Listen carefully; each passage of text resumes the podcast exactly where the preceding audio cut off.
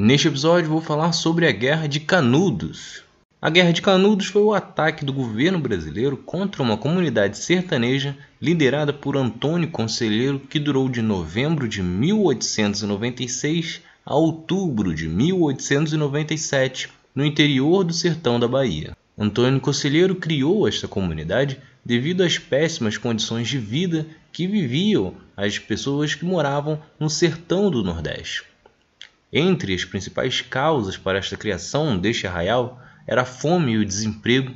As pessoas viviam em péssimas condições, com muitas famílias não tendo nem o que comer. A seca, afinal, a região ficava meses sem chuvas, o que inviabilizava a agricultura e matava o gado. O abandono político, afinal, os governantes ignoravam as necessidades das populações carentes.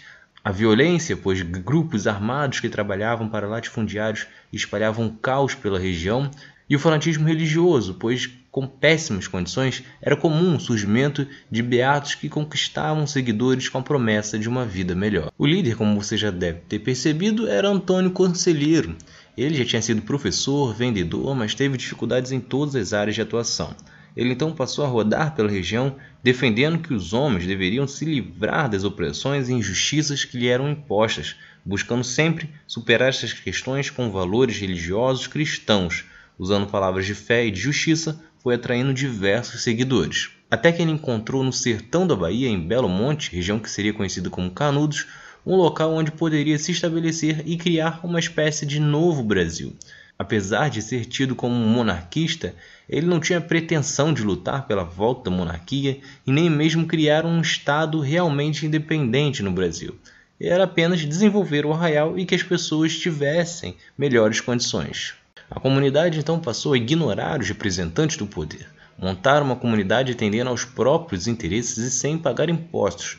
Eles passaram a criar cabras e se manter através do que conseguiam, com o leite, a carne e o couro da cabra. Com isso, as pessoas passaram a ter condições melhores e o vilarejo chegou a ter 20 mil pessoas em mais de 5 mil casas. Só que isso foi gerando uma indignação dos poderosos da região que temiam que outras áreas fizessem o mesmo.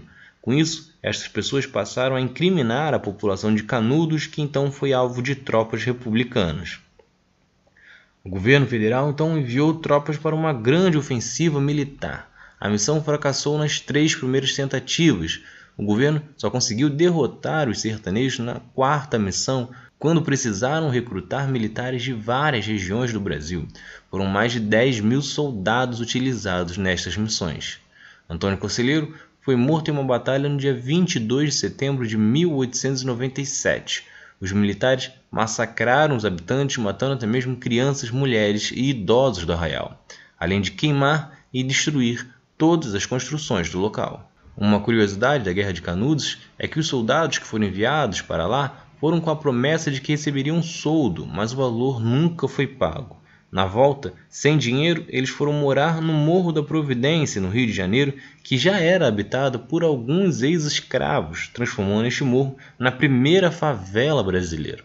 Inclusive, o nome favela é uma herança de Canudos, afinal, era o nome de uma planta que dominava o morro que os soldados haviam montado acampamento durante a guerra.